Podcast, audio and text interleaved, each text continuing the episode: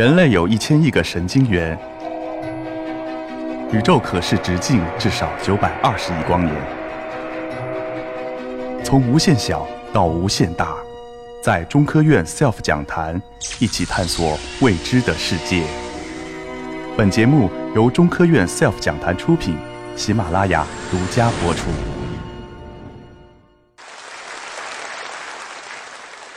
我叫体伟，我来自咱们本土航空成都航空。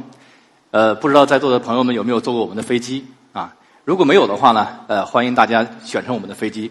下次呢，一定要支持一下我们本土的航空。说到四川呢，呃，大家想到什么呢？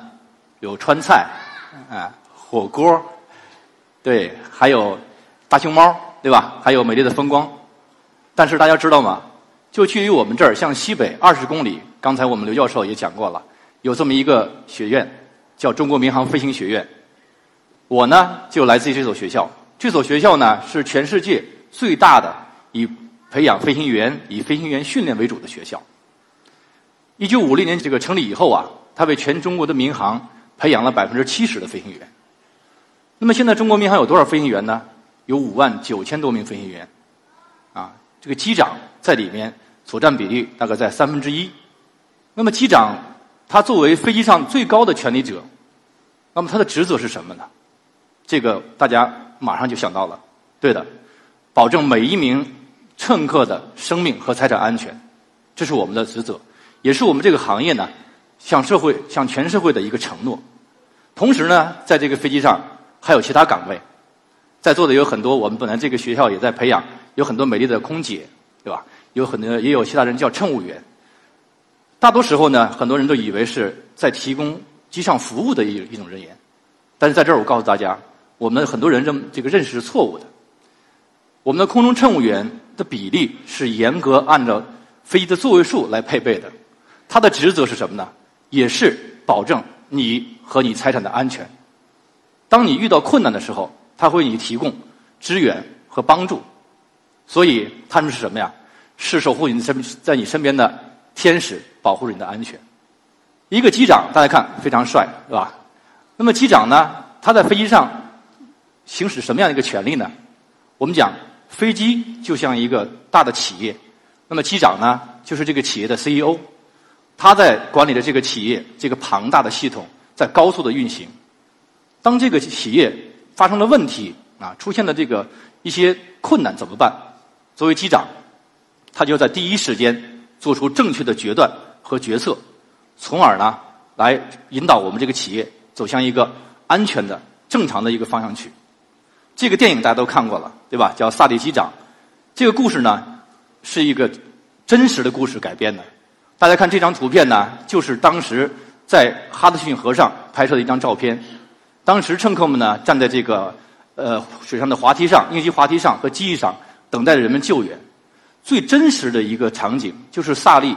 在检查完飞机上所有的乘客都已经离开飞机之后，才自己撤离飞机，然后在医院里面，他得到那个一百五十五的数字，才松了一口气。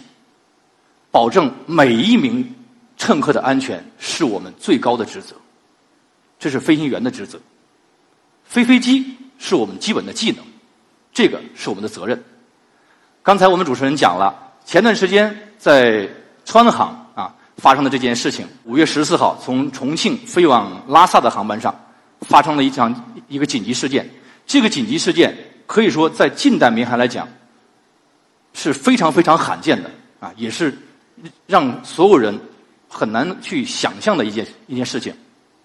我的这张照片呢，就是飞机在落地之后啊，朋友们从驾驶舱的门口拍进去。大家看这张照片，右边的风挡已经脱落了，没有了。风挡下面这一块呢，是一个警告面板，也被吸出了这个机舱之外。当时副驾驶呢，据说以身体是被一半趴在这个飞机外面的，是被拉回来的。幸亏他系了安全带。那么机长呢，第一反应马上接管了飞机。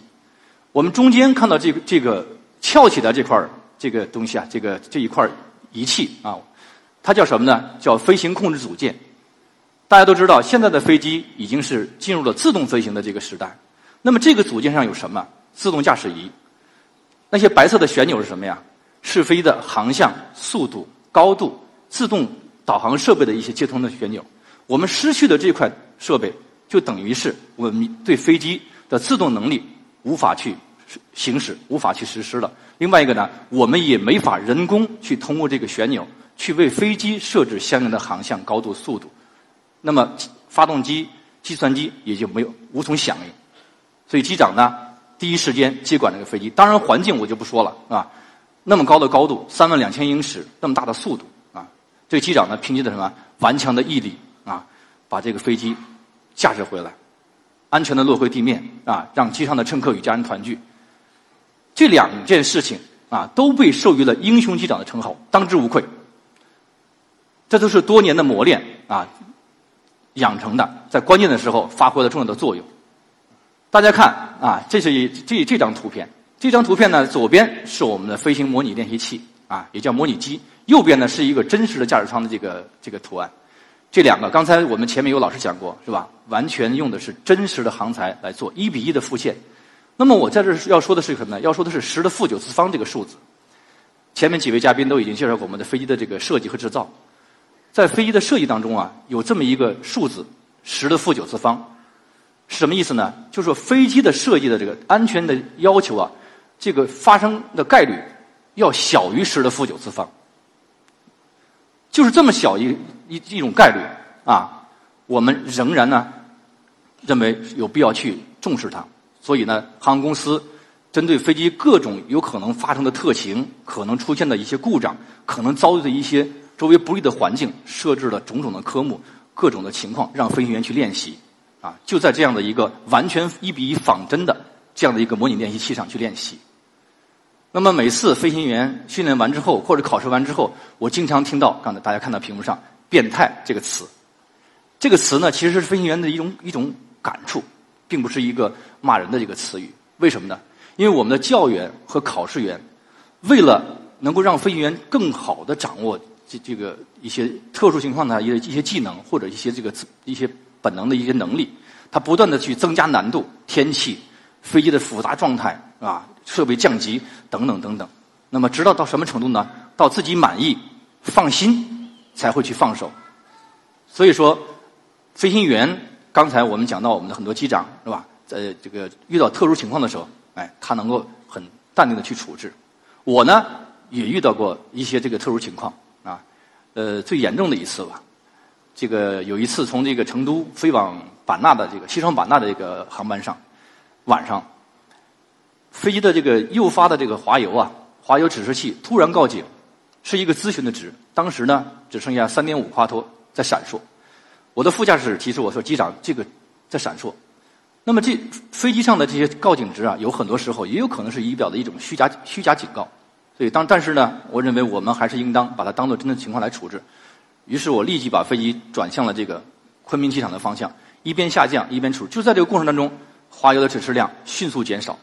三二点五，二一零点五，再往后我就不说了啊，颜色已经变成红色的了。那么机组之间呢，慌乱了吗？没有慌乱啊。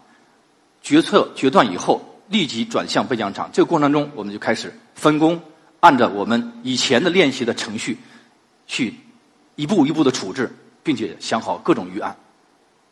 最后飞机安全落地，这个时候呢，我才有时间去想，哎，刚才我。有没有什么做错了？有没有忘记做什么？我是不是还可以做得更好啊？啊，这个结果啊，我就一直很忐忑。我有没有把这个发动机飞坏呀？这个发动机是飞机上最值钱、最贵的东西啊！一直在想啊，想在想这些问题。